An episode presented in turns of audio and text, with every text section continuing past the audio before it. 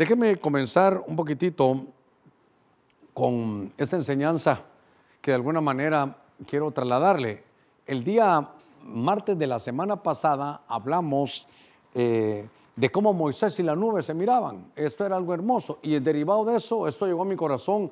Había otras cosas que hacer y me llamó la atención revisar otros hombres, porque la vez pasada casi en Éxodo y Números estuvimos. Y entonces quiero recordarle si usted no vino, para que busque la enseñanza, pero gracias a que mis hermanos hablamos de Moisés y la nube. Anteriormente hablamos de Moisés y la roca, pero en esa, el martes pasado eh, estuvimos hablando de Moisés y la nube. Vimos cómo le servía de brújula, porque ahí el Señor iba en la nube. Y entonces dice que en cada jornada, cuando llegaba la nube, la nube estaba ahí un tiempo. En el tiempo de Dios se levantaba y se iba por otro lugar. Era tiempo de cambiarse. Entonces, cada jornada, cada jornada en Dios, tiene cada una su debido tiempo. Por eso creo que mencionamos que en Deuteronomio 2.3 dicen, dejen de estar dando vueltas en el mismo monte. Es como un embarazo continuo, están solo en eso y no, siguen adelante. Ya, ya, ya te humillaron, ya sal de la humillación. Ya eh, te traicionaron y te, mire, a veces se derrama la leche, ya por leche derramada ya no podemos derramar lágrimas, pero, pero ¿sabes qué? Con dolor y todo, pero seguir adelante. Vimos que era como un vehículo porque ahí estaba su presencia, él los guiaba, desde la nube los miraba.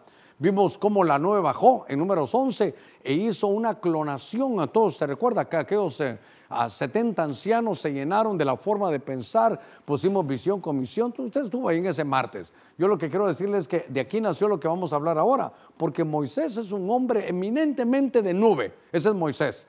Y entonces aparece aquí como le dan revelación se lo llevan al monte Sinaí, de ahí se lo suben al monte de Dios, le muestran muchas de las cosas que hay. En allá en el Sinaí hacen el contrato matrimonial entre Israel, hermano, eh, y Jehová. Y eh, eh, disciplinaba, también la nube bajaba y disciplinaba como lo hizo con el tiempo de María. Y al final daba, daba una, una cobertura. Entonces, realmente yo creo que cuando se habla de, de Moisés, se hablaba de muchas cosas. Y tal vez déjeme ponerlo aquí, porque hoy voy, hoy voy a hablarle de la segunda parte no sé si hayan más, pero voy a tratar de, agotar un poquitito esto. Entonces, ahora vamos a darnos cuenta que el primer hombre nube del que ya platicamos fue Moisés. Este es el hombre clave, es Moisés.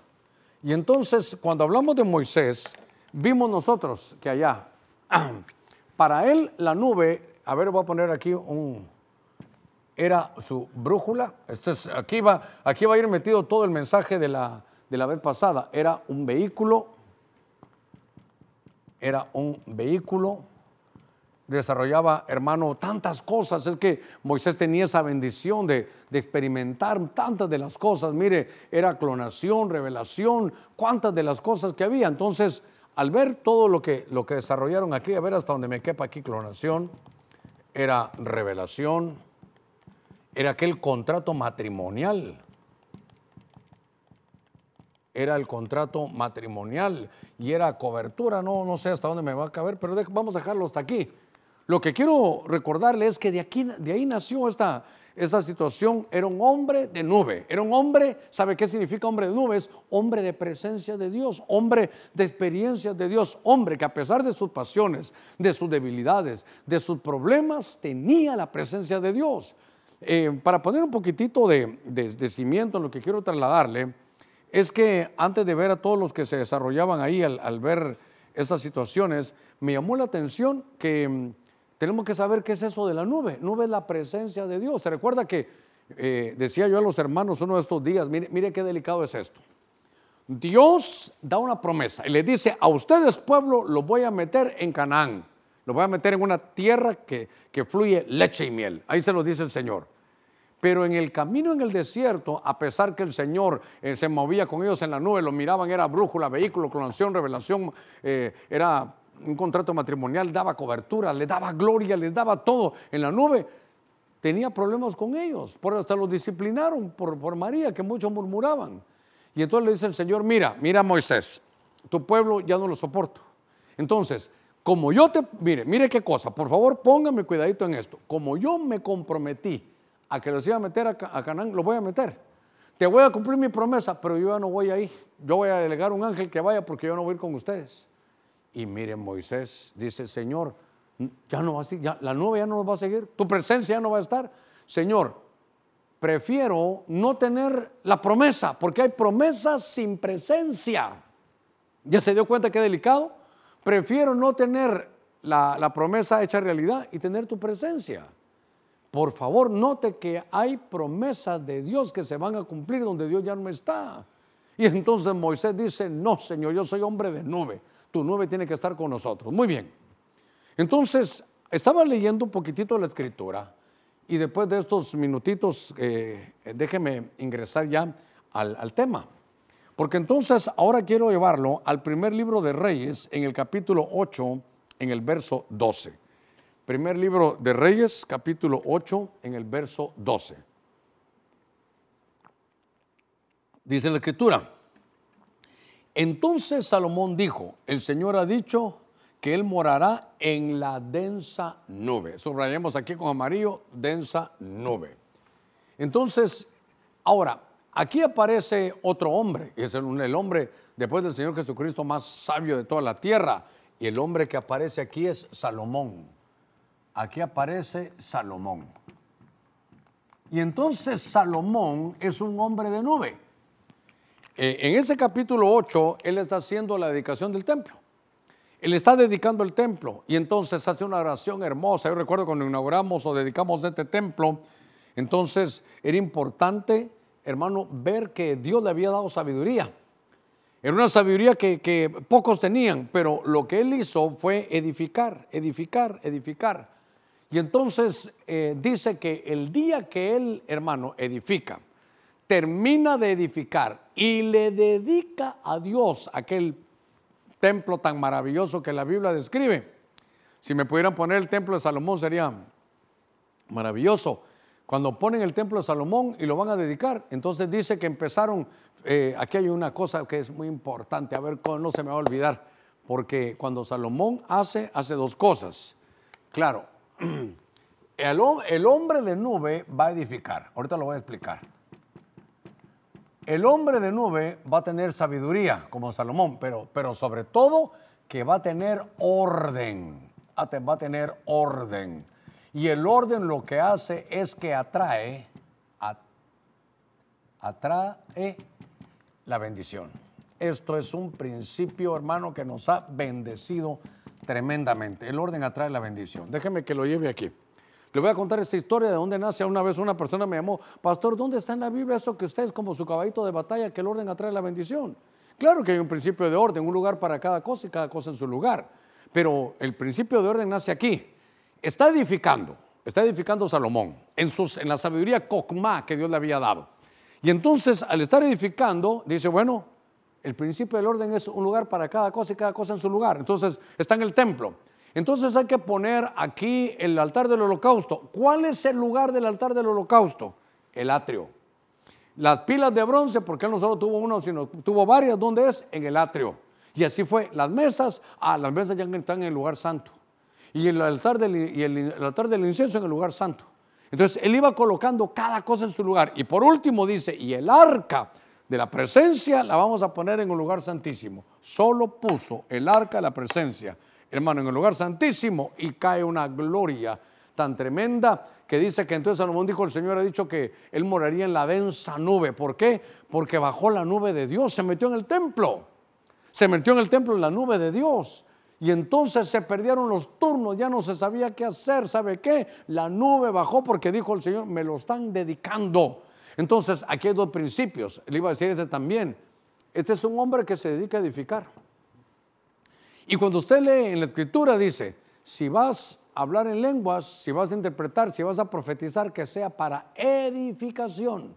Si vas a cantar, que sea para edificar. Germán, vas a predicar, lo que tienes que hacer es edificar. Porque agarrar el púlpito para darle a toda la gente, hermano, es para, para seguir golpeando a la gente. La gente llega, hermano, golpeada de la vida, golpeada de sus trabajos, cansada, se siente en un lugar para que el pastor empiece, hermano, solo a, a pegar, a golpear. No, él se dedicó a dedicar. Y mire qué cosa esta. Mientras él edificó, hermano, iba subiendo, subiendo. Edificó su casa, edificó, hermano, el templo. Durante 20 años edificó y 20 años creció. Note usted en su Biblia, solo dejó de edificar y empezó a bajar, a bajar, a bajar, a descender hasta que termina mal su carrera. No nos cansemos de edificar, porque el hombre de nube va a tener una habilitación de parte de Dios, porque, porque la nube es la presencia de Dios. No le, ya hablamos el martes pasado acerca de esto. La nube lo que nos habla es de la presencia de Dios. Entonces, todo lo que hagas, dice, hermano, en la, en la Biblia dice, todo lo que hagamos, hagámoslo para edificación. Aquí está el templo de Salomón, mire, sus paredes eran de oro. Ahí estaba, ahí estaban los portadores de luz. Mire qué, lindo, cómo, cómo, estaban ellos ahí. venían del lugar santísimo, pasaron por el, por el lugar santo y aquí están los, eh, estaban los atrios, un lugar, hermano, hermoso realmente. Había un atrio, mire, aquí está el atrio, lugar santo, lugar santísimo. Aquí nos iluminaban, aquí son portadores de luz y aquí está la Shekinah, que es la pura presencia. ¿Sabe qué es la Shekinah? Es la nube de Dios. Eso es. Shekinah, la gloria, es la nube de Dios estaba aquí. Entonces, es importante que veamos cómo Salomón desarrolla, es un hombre de nube. Si usted tiene dones del Espíritu y los usa para manipular, no hay nube, no hay presencia. Si utiliza los, los, um, em, los eh, dones de Dios para meter miedo, para manipular, no lo estamos haciendo bien. Todo lo que hagamos sea para edificación. Conocido es el caso de Salomón. Mientras edificó, todo bien, calidad. Solo dejó de edificar y empezó ya, aquello está malo, aquello también. No, hombre, si nuestra tarea, hermano, lo más fácil es destruir. Imagínense que aquí haya un castigo del ego. Agarrarlo a palazos es lo más fácil. Destruirlo, armar, edificar es lo que cuesta. Pero Salomón es un hombre de nube porque edifica. Si tú edificas, eres un hombre de nube. Cuando estábamos viendo esto, quiero llevarlo al primer libro de Reyes en el capítulo 18, en el verso 43. Y note usted, note usted, que donde miremos nos vamos a dar cuenta que estos son hombres, pero mire, hombres, sí, humanos, sí, pero, pero con nube. Moisés es un carácter de mecha corta. Eh, Salomón al final, muy enamorado. Y ahorita le voy a hablar yo, hermano, de, de otro hombre que, que es Elías. Dice Elías en el libro de Santiago, dice Elías, un hombre sujeto a pasiones como nosotros. Ahora, dice la escritura, y dijo a su criado, verso 43, primera Reyes 18, 43, dijo a su criado, sube ahora y mira hacia el mar.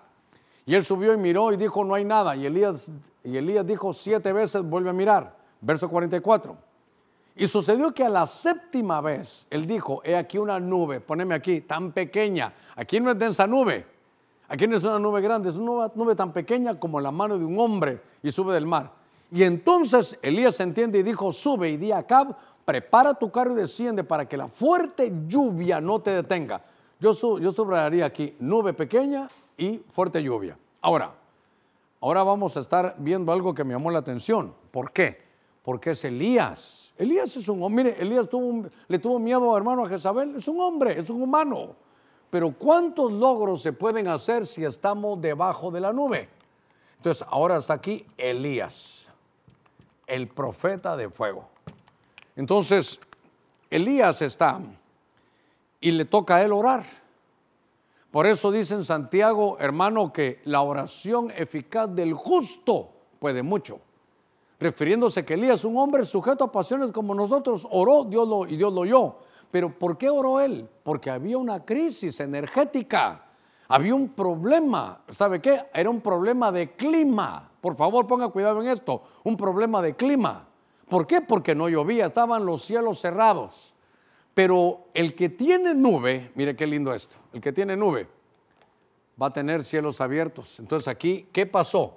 Cielos abiertos. Lo que el cielo ya no llovía, el cielo estaba cerrado pero viene entonces y hace una oración. Y déjenme poner aquí algo.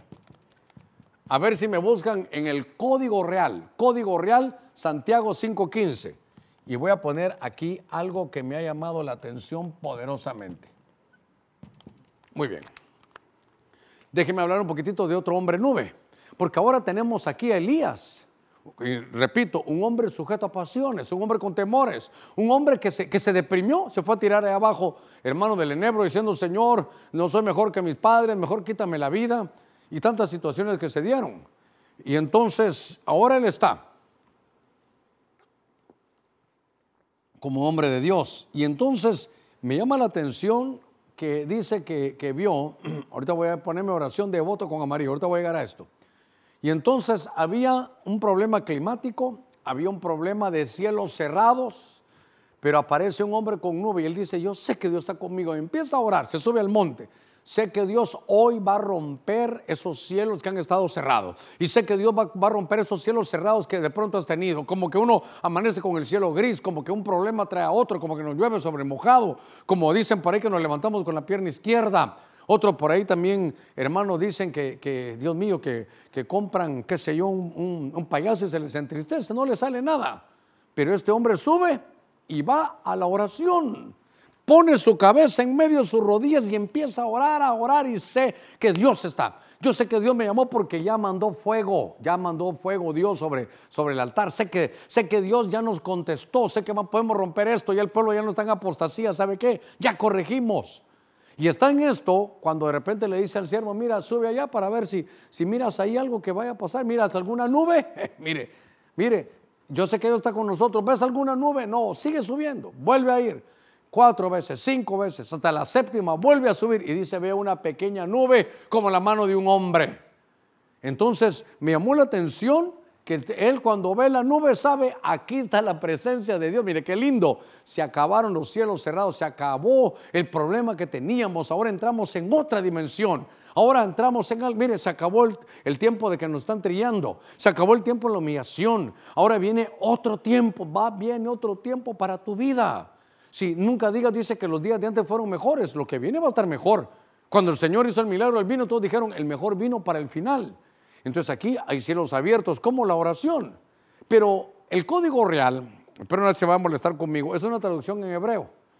Tiene un mal, tiene un tremendo mal, un tremendo mal, que nunca van a poner que que a Jesús lo adoraron porque no les conviene decir que Jesús es Dios, eso es todo.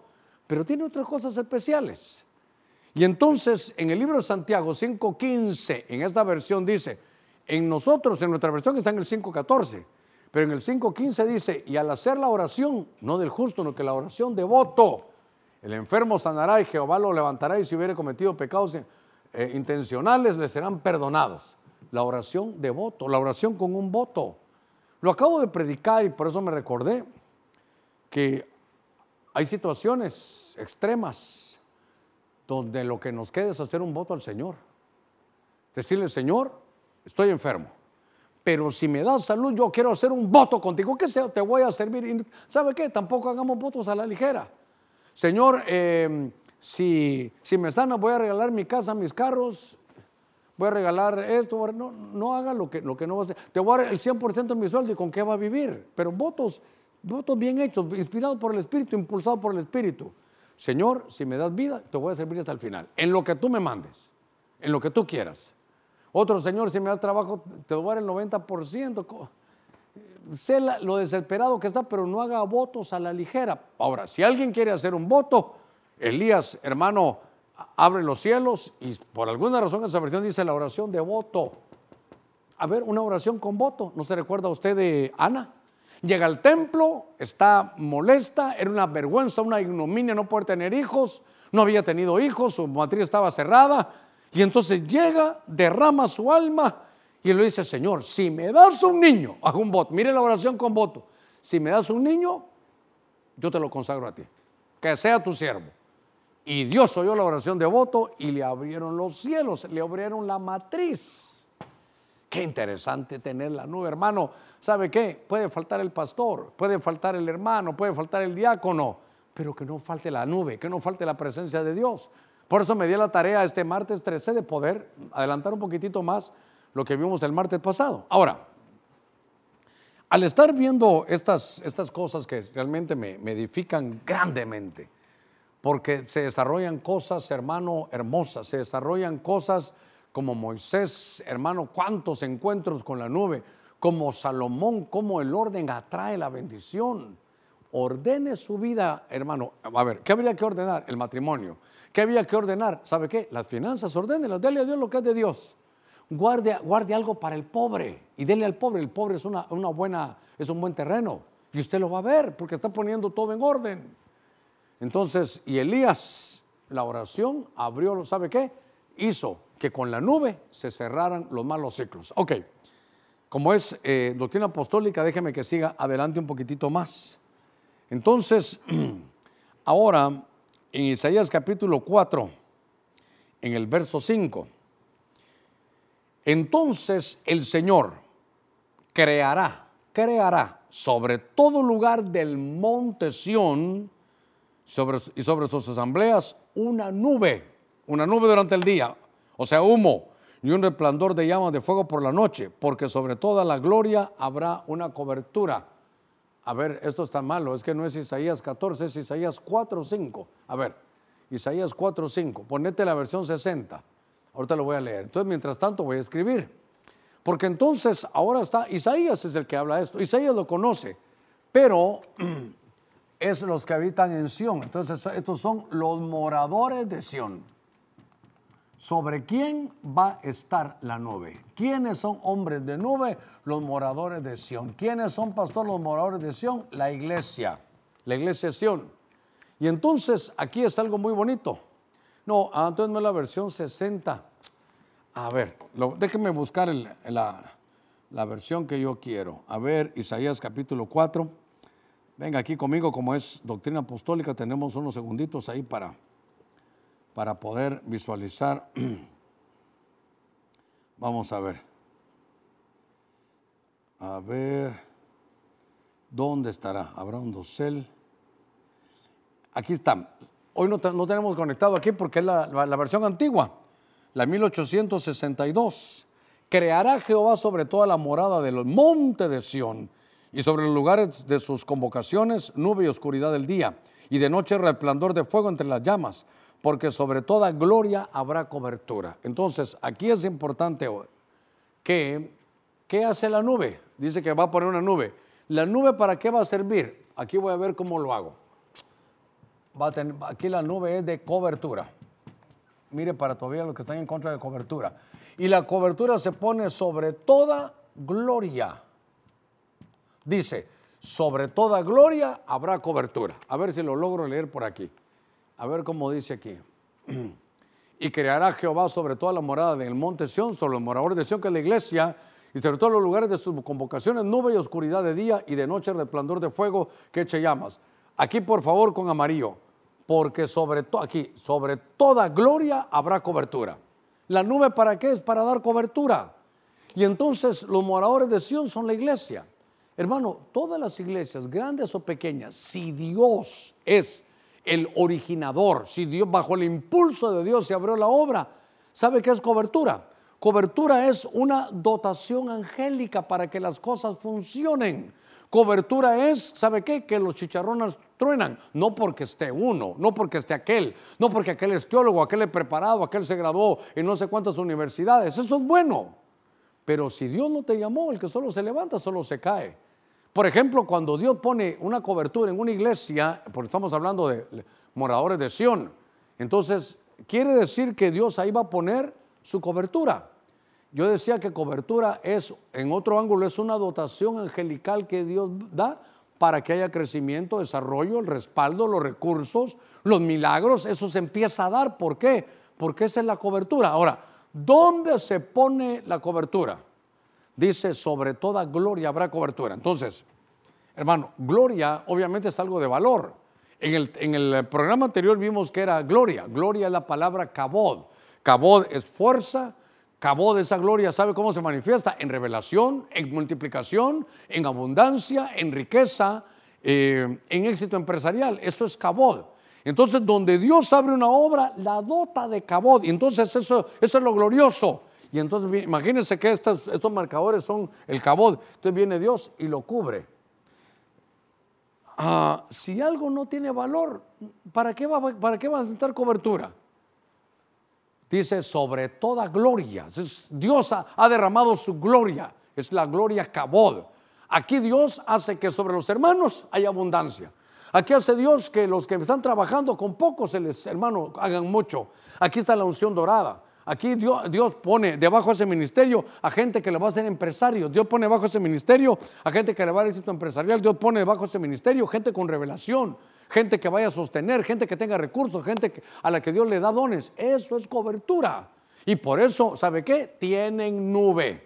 La nube, se recuerda que vimos el martes pasado, envolvía el tabernáculo y le daba cabod. Lo vimos. Entonces, aquí esto se cumple en la iglesia, en los moradores de Sión. Moradores de Sión. Ahí es donde Dios otorga, hermano, esta, esta bendición. Ahora, al estar viendo esto, eh, seguí leyendo un poquitito y hay un pasaje aquí, pero tremendo, hermano. Acompáñenme aquí al libro de, Ezequiel. A ver, déjeme conducirlo aquí. El libro de Ezequiel, capítulo 1, verso 4. Aquí sí le ruego que, que se tome un poquito de café porque esto, esto es de lo más hermoso que hay. De lo más hermoso y lo más profundo dice la visión que tiene Ezequiel. Y miré, y aquí venía del norte un viento tempestuoso y una gran nube. Elías tenía una pequeña nube, como la mano de un hombre, pero en la presencia de Dios y desarrolló cosas grandes. Ahora, aquí es una gran nube, con un fuego, ¿se recuerda? En Isaías acabamos de leer, era, la, la nube se cuenta con fuego, en la gloria de Dios. Y dice, y alrededor de él un resplandor, y en medio del fuego algo que parecía como bronce refulgente todo el capítulo de Ezequiel, esto es, me voy a tomar unos minutitos para esto porque esto es tan interesante, hermano, esto es profundo. Esto es profundo. De lo más profundo que tal vez voy a enseñar un poquitito hoy aquí es esto, de Ezequiel. Ezequiel vio una nube. Y entonces usted puede leer el capítulo 1 de Ezequiel cuando, hoy que terminemos de predicar, hoy martes 13, cuando terminemos de predicar, vaya, vaya, usted termine y dígale, Señor, voy a leer un capítulo porque mi pastor ahí me lo dijo. Solo un capítulo voy a leer. Lea el capítulo 1 completo de Ezequiel. A ver, le voy a decir cuántos versos tiene. Es un capítulo largo, el libro de Ezequiel, capítulo 1. Bueno, tiene 28 versos. Tiene 28 versos. Y entonces lo que pasa es que eh, tiene una, una visión, Ezequiel. Y entonces vio una nube y la nube traía fuego, resplandor. Y cuando se pudo meter en la nube, dice que vio seres. Y dice que, que los cubría como una especie como de casco. Le voy a echar salta a los tacos, como casco de astronauta. Dice que lo cubría. Y que entonces dice que eran seres que eran de metal. Esto se pone tremendo, hombre. Y entonces unos tenían cara de león, otros tenían cara de buey, otros tenían cara de hombre y otros tenían cara de águila. Eran querubines, eran querubes. Y entonces dice que iban las ruedas y cada uno tenía como ruedas y tenía ruedas interiores y donde iba, hermanos, los impulsaba y se oía como ruido de muchas aguas, se oía, ¿sabe qué? Como cuando se movían como tronar. Dice una versión que se oían como turbinas, ¿qué le parece? Como turbinas, que moviéndose. Iban de un lado para otro, las llantas giraban y él miraba cómo era, ¿sabe qué? A ver, a ver. Sé que ya tengo fama para esto, pero para mí una especie de nave una especie de nave. Bueno, sé que es doctrina apostólica, por eso tengo que respetar un poquitito, pero le tengo que decirle esto. Y entonces cuando estoy viendo esto, se da cuenta um, Ezequiel que ahí estaba y dice que el Señor se estaba moviendo. Entonces el Señor lo vimos, que, que utilizaba las nubes como un vehículo. Pero lo tremendo aquí es que habían seres que tenían diferentes caras. Uno tenía cara de león, tal vez me ponen los querubines por ahí, otro tenía cara de hombre, tenía cara de águila, y eran cuatro caras, querubes individuales. Pero cuando este querube y este se unían, y estos dos se unían con cuatro caras, formaban un querube en plural, un querubín, un querubín. Y ese querubín se convertía en el vehículo de Dios, se transformaba en el, en el, en el trono de Dios, entonces se movía, se movía. Esto era tan tremendo que entonces lo que se estaba moviendo ahí, ¿sabe qué era? El trono de Dios. Entonces cuando dice que había una nube y que venía, hermano, como vehículos, que venían esos seres, venía el Señor ahí también. Entonces aquí la nube, es como Ezequiel, un hombre de nube, pero entonces aquí lo que miraban era el trono de Dios trasladándose. Póngame cuidadito en esto. Este era el mismo trono divino, el trono de Dios trasladándose. Trasladándose. el trono de Dios trasladándose. Qué cosa tan, tan tremenda, hermano. Qué cosa de las más profundas que yo encuentro en la escritura. El, trono de Dios trasladándose. Entonces, Ezequiel tuvo una visión. Y entonces, ¿sabe qué? En la nube viene Dios acompañado de querubes en su vehículo. Y aquí, tal lo voy a poner en problemas, hijitos, pero si me recuerdan el Salmo, el Salmo 18.10, le voy a poner cita bíblica para esto. Porque los querubes es donde Dios vuela. ¿Acaso Dios no puede ir aparte? Sí, pero usa vehículos. Y cuando usa vehículos, ¿sabe qué? Dice que las nubes son el polvo, es como un polvo, como que va moviéndose, va al trono de Dios. Cuando estuve leyendo en una Biblia, hermano, de aquí está, en una Biblia ahí de, que, de esas de hebreo, y dice que cuando el Espíritu de Dios se movía sobre las aguas, en Génesis 1, dice, el trono de Dios se movía sobre las aguas. El Señor entronizado viendo, hermano, estaba cubriendo ya porque iba a quitar todo el caos que había. Ahora, ¿qué le parece esto? Cabalgó, Dios cabalgó sobre un querubín y voló. Y raudo voló sobre alas del viento. Dios cabalgó sobre un querubín. Cuando la Biblia termina en IM, querubín, ese conjunto de los querubes juntos, los, cuando los querubes se transforman, se hacen uno, forman un vehículo de Dios. Y entonces, ah, a ver, no, no, está por ahí el arca, un arca que me presten, el arca, aunque estaba una rota, ¿verdad? Ahí estaba una, una rota. Pero búsquenme eso, se le quiero enseñar algo. Ah, pásamelo aquí, Elías, pásamelo aquí, entra aquí, entra aquí. Bueno, aquí está también el arca. Es que aquí está el arca, estos son los querubines, son los querubines, y aquí está esta tapaderita, que es el caforet. Entonces, algunos entendidos en esto, pero no, no, no hacer de más aquí, lo que dicen, a ver, pongan cuidado aquí que esta arca, si yo le levanto, le voy a levantar el caforet. Y entonces lo que ellos hacían es, si usted, para que usted lo mire de allá, lo ponían de respaldo. Hermano, a ver, lo ponían de respaldo, Dios santo. Lástima que no puedo detenerlo aquí. Aquí está. Mire, entonces esto quedaba como un trono. Voy a utilizar esto esto quedaba como un trono. Aquí está la silla, mire, aquí es donde se sienta, aquí está el respaldo, aquí está el respaldar. Y aquí hay querubines. Entonces, cuando esto, el arca se convertía, eh, por decirlo así, por eso dice, acércate al trono de la gracia. Este es el trono de la gracia. Aquí se sienta el Señor en su oportuno socorro. Aquí está el trono de Dios. Y entonces en el trono de Dios tienen que ver los querubines. Entonces los querubines aquí ya servían para trasladarlo. Esto es hermoso. ¿Cuántos misterios, hermano? ¿Cuántos misterios no habrán en esto? Entonces, em, el arca, ahí lo que estábamos mostrando era, uy, ahí está, perdonen, aquí está. No, esto lo tengo que ver otra vez. Aquí está el arca del pacto, mire qué cosa.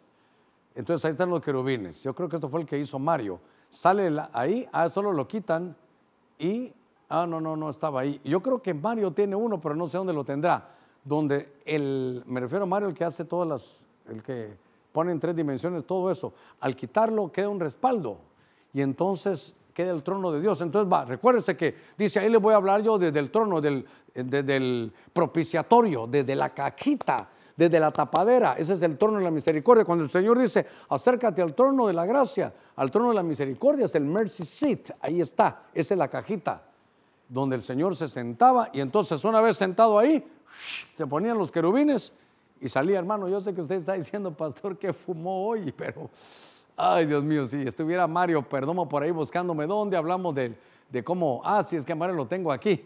Yo dejaría a Mario si, si sabe dónde buscarlo, aunque sea para el final del programa, aunque me quedan unos pocos minutitos.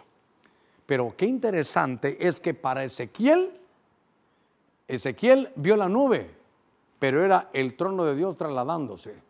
Es más, hay un versículo que dice, ya no se dirá más arca del pacto. Ah, esto está lindo.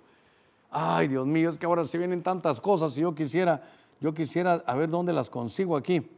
Ah, a ver, voy a buscar. Ya no se dirá, eh, creo que es Jeremías, ya no se dirá arca ya no se dirá arca, ya el nombre, usted sabe, el arca de lo principal, sino que ahora será trono. Ay, Dios mío, arca. Bueno, ya no se dirá arca, sino ahora se dirá trono. Bueno, no lo, encontré, pero créame que por ahí está un pasaje tan tremendo de esto. A ver, ahora ya me piqué, ahora tengo que ver cómo lo encuentro aquí en alguno de los, de los, tal vez de Jeremías. Lo voy a tratar de encontrar. Permítame que aquí estoy con usted. Jeremías 1.1, vamos a ver. Libro de Jeremías. Dios mío, trono. Vamos a ver. Le prometo que si está aquí lo voy a encontrar.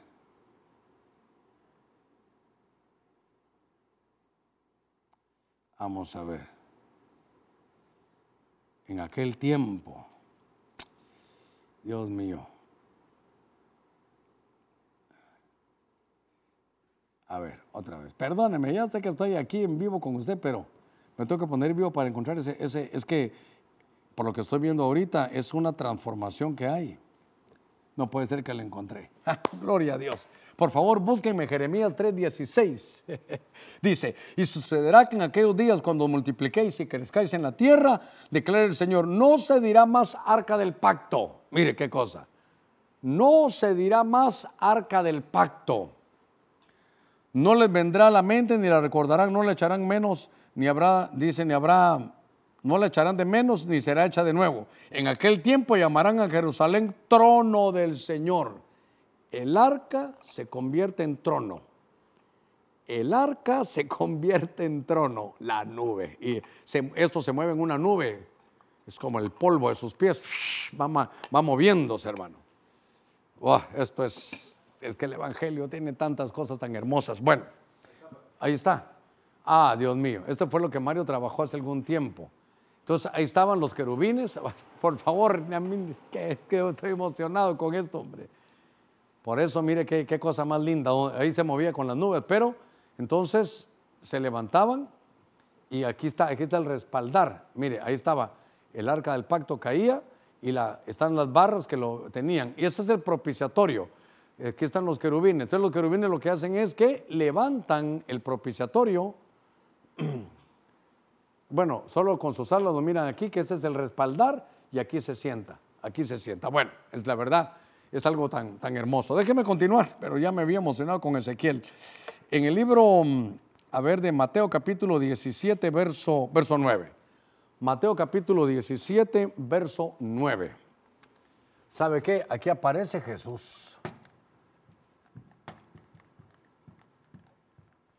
Aparece Jesús. 17.5 es, Mateo 17.5. Y entonces aquí donde está, el Señor dice que mientras estaba aún hablando, he aquí una nube luminosa, poneme aquí por favor Mario, una nube luminosa, o perdón, eh, ahí nuestro hermano eh, lanza ahí para que me ayude Rubén, nube luminosa los cubrió. Y una voz salió de la nube diciendo, este es mi hijo amado en el que tengo mi complacencia al oír. Entonces, ahora están en un monte. Ahora, mire otra vez, mire, me quiero deleitar con esto. Están en un monte. Están en un monte. Hay nube y hay una voz del cielo. ¿No se recuerdan el Sinaí? Nube, monte y voz. ¿Cómo se repiten esas cosas? Y entonces están en el monte de la transfiguración. Aquí van a ocurrir cosas hermosas. Porque entonces, para que esto suceda, ¿qué es lo que, qué es lo que pasó? Los cubrió una nube. Entonces, claro, aquí hay tantas cosas porque en esta nube eh, está el monte de la transfiguración, pero, pero ¿qué también hay aquí?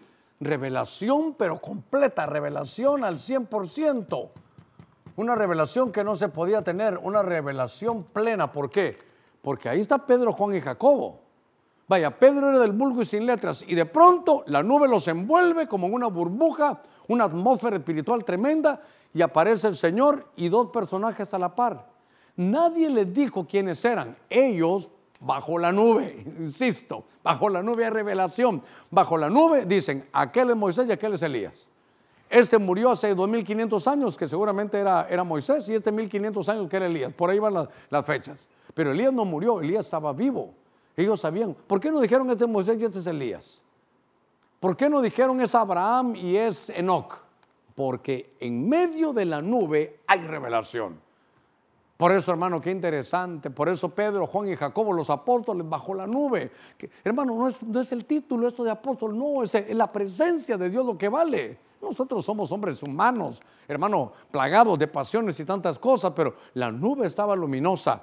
Y entonces en el monte de la transfiguración, aquí se ven muchas cosas. ¿Sabe cómo lo he visto yo? ¿Cómo lo he visto en algún ángulo? Es que, que está Jesús y es su graduación. Entonces lo están, está la terna examinadora, ley y profeta. ¿Los cumpliste o no? Y están los invitados, Pedro, Juan y Jacobo, a su graduación. Entonces como que se voltea, ley y profeta. ¿Los cumplí o no? Sí. ¿Es, digno de graduarse? Sí. Y se pone, hermano, su, se pone su, toga de graduado y se ilumina, su vestidura se hizo blanca, blanca como la nieve, su toga de luz está graduado. Pero ¿sabe qué? Después de ese monte deja su toga hermano, de que cumplió la ley, los profetas, cumplió todo y se va sin la toga, la deja ahí y se va al otro monte, se va al monte Moria a morir como un pecador por usted y por mí. Y esa, esa, ese manto de luz que dejó no lo ponemos nosotros, porque ahora somos justificados por la fe, ninguna condenación hay, vamos directos al cielo. Hermano, qué interesante es estar debajo de esa nube, de esa nube, ¿sabe qué? Nube apostólica. Ahí estaba Pedro, Juan y Jacobo, el Señor los cubrió para que tuvieran revelación, los llenó de luz. Qué cosa más, más interesante. Tenemos que ser, hermano, hombres de nube, iglesias de nube, mujeres de nube. Qué, qué, interesante. Solo que no le va a pasar que me caí de la nube en que andaba, como a 100 mil metros de altura, decía por ahí aquel himno que usted cantaba antes. Déjeme ir, déjeme ir terminando, porque estos programas eh, de doctrina apostólica nos traen una bendición, porque son, son pura, pura esencia para que podamos discernir algunas cosas. Dice la escritura, Primera de Tesalonicenses capítulo 4, versos 16 y 17.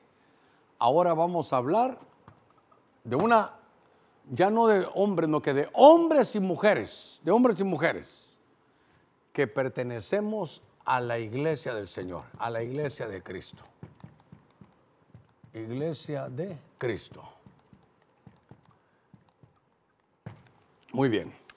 Y entonces dice la escritura, en primera de Tesalonicenses capítulo 4, en el verso 16 y 17, un texto que usted sabe, pues el Señor mismo descenderá del cielo con voz de mando, con voz de arcángel y con trompeta de Dios, y los muertos en Cristo se levantarán primero. Verso 17. Verso 17. Entonces nosotros los que vivimos y permanezcamos seremos arrebatados juntamente con ellos. ¿En dónde? ¿En dónde? En las nubes. Pongan aquí con amarillo en las nubes, al encuentro del Señor en el aire y así estaremos con Él para siempre. Entonces estaremos arrebatados en las nubes. Mire, déjeme que le diga algo antes de pasar a esto aquí. Voy a dejar un, solo un momentito. Cuando se habla de Jesús, a Jesús cuando se elevaron de la tierra, se elevaron en una nube. Y le dijeron, esto que veis, de la misma forma que se va, así va a regresar en una nube por su iglesia. Se fue en una nube y regresa en una nube. Qué, interesante, hermano, es, es, ser hombre de iglesia de nube. Qué interesante, porque entonces aquí, ya que hemos estudiado, el Señor va a venir por nosotros y seremos arrebatados en las nubes. Ah, como no me cabe arrebatados, aquí se lo voy a poner en griego, es la palabra arpazo. Arpazo. Entonces, hermano, ahora que estoy revisando un poquitito lo que hablamos el martes pasado, y este martes es una cosa hermosa todo el recorrido que hay, para que veamos ese misterio que vimos de Moisés y las nubes y ahora lo vemos en hombres y mujeres de nube. Voy a, voy a hacer un resumen para terminar que para mí es muy importante. Si usted, si usted em, sintonizó tarde, en la semana pasada hablamos de Moisés y la nube. La Moisés es una brújula, le decía cuánto tiempo en cada jornada. Era un vehículo donde el Señor se movía para estar con ellos, donde estaba su presencia. Clonó para que fuera un trabajo en equipo Moisés con su liderazgo. Trajo revelación porque le, dieron las instrucciones. En una nube se lo llevaron al monte, lo metieron en la nube y de la nube lo llevaron, pero al monte de ahí arriba, al monte del cielo. Ahí le revelaron todo. Era, era algo matrimonial, era un, cuando fue al Sinaí el contrato matrimonial, eso era la nube. insisto, la nube es la presencia de Dios. Yo le decía, puede faltar el pastor, puede faltar el equipo de alabanza, pero no puede, hermano, que falte la presencia de Dios en nuestros cultos. Salomón era un hombre de nube. El que, el que está bajo una nube, el que tiene la presencia de Dios, va a utilizar su sabiduría para edificar. Y entonces va a traer, hermano, orden y el orden atrae la bendición. Dice que la iglesia, nosotros somos ordenados, somos una iglesia de orden y el orden atrae la bendición. Elías tenía tres años y medio sin llover y abre los cielos con una oración. Santiago dice oración de voto. Qué interesante que un hombre de nube puede, hermano, hacer que se cierren los ciclos negativos que de pronto nos atacan. Moradora de Sión, vimos Isaías 4:5, donde hay gloria, donde hay algo que Dios ha dado de valor, ahí hay que cubrir. Por eso es que en cada culto extendemos cobertura. Ezequiel, este estuvo, hermano, para mí apasionante, cómo era el trono de Dios el que se iba moviendo, cómo era del arca, cómo se hacía el trono, la sillita para que Dios se moviera. Luego vimos a Jesús que en una nube se fue y en una va a regresar. En el monte de la transfiguración le revelaron, ahí se graduó el Señor, ahí estuvo su graduación de Cordero. Bueno, eso fue en el, aquí tuvo la graduación frente a la, frente a, a, la, ley y a los profetas. El Señor se graduó de Cordero en el Jordán. Hay que ver las graduaciones de Jesús. Pero aquí, para el arrebatamiento, tenemos que ser una iglesia de nube. Quiero ofrendarle al Señor una oración por usted. Si hay gente que va a recibir a Jesús, si hay hermanos que, que se quieren reconciliar, si hay personas que quieren recibir cobertura, yo quiero orar por ustedes. Sé que es un programa de, doctrina apostólica, pero creo que es importante que nos acerquemos al Señor y que podamos nosotros este día decirle, Señor, yo quiero estar con tu presencia. Porque mire, aquí cada uno, hermano Salomón, con problemas con las mujeres, Moisés mecha corta, hermano Elías, un hombre lleno de pasiones. Eh, la iglesia todos tenemos alguna falta, pero, pero que no nos falte la presencia si hay alguien que anhela ardientemente la presencia de Dios y quiere entregarle su vida a Cristo, vamos a orar y vamos a poner algunos datos ahí también para que usted los tenga. Padre, en el nombre de Cristo. Hemos predicado, Señor, tu buena palabra. Hemos enseñado, Señor, a estar siempre con tu presencia, a amar tu presencia. Que tu presencia no nos deje. Señor, como dijo aquel hombre, no quites de mí tu Santo Espíritu, que no se vaya tu presencia, que esté con nosotros en los trabajos que desarrollamos, en nuestros matrimonios, con nuestros hijos, en la actividad ministerial. Te pedimos que tu presencia llegue, Señor, a cada uno. Te pido en el nombre de Jesús, Señor, que tú puedas hacer esa bendición de otorgarle a aquel que te va a recibir. Usted que está recibiendo a Jesús, allá dígale, Jesús, te recibo como mi Salvador. Te recibo como mi Señor, te entrego mi vida. Yo no, mientras me he hecho cargo en mi vida, siempre va mal. Pero hoy quiero estar bajo tu nube de tu presencia, que me hables, que me, que me digas, que me, que me puedas conducir, que me puedas impulsar y que puedas lavar mi corazón e inscribir mi nombre en el libro de la vida. Yo te bendigo ahora y dile, Señor, te entrego mi corazón y te pido que tu Santo Espíritu mitigue todos los problemas que hay en mi alma. En el nombre de Jesús. Aquellos que van a, a, reconciliarse, tú ya conoces de Dios, solo que te saliste de la nube. Vuelve a la nube, vuelve al campamento, vuelve a la iglesia donde te saliste. Vuelve donde Dios te llame, donde el impulso del Espíritu Santo te lleve. Reconcíliate hoy, vuelve como aquel pródigo, vuelve. El Padre está esperándote con los brazos abiertos. Padre, bendigo a todos aquellos que quieren volver a sus casas espirituales. Bendigo a todos aquellos, Señor, que se están reconciliando. En el nombre de Cristo Jesús, ponle de nuevo anillo, ponle de nuevo el pacto, Señor, que puedan caminar también en tu evangelio y que tengan un vestido nuevo. Extendemos ahora cobertura. Los que van a recibir cobertura, extendemos cobertura, este manto. Señor, que esta, esta nube de Señor, de, gloria, esta nube que puede cubrir a la iglesia, a todos aquellos que se quieran unir a lo que tú nos estás dando, Señor, ahora mismo los abrazamos, les extendemos la diestra de compañerismo en el nombre de Cristo. La verdad me he disfrutado estos programas ahora de, de doctrina apostólica y ojalá que seamos hombres y usted también, mi hermana, mujeres de nube. Que Dios los guarde, que Dios los bendiga y hasta el viernes. Un abrazo.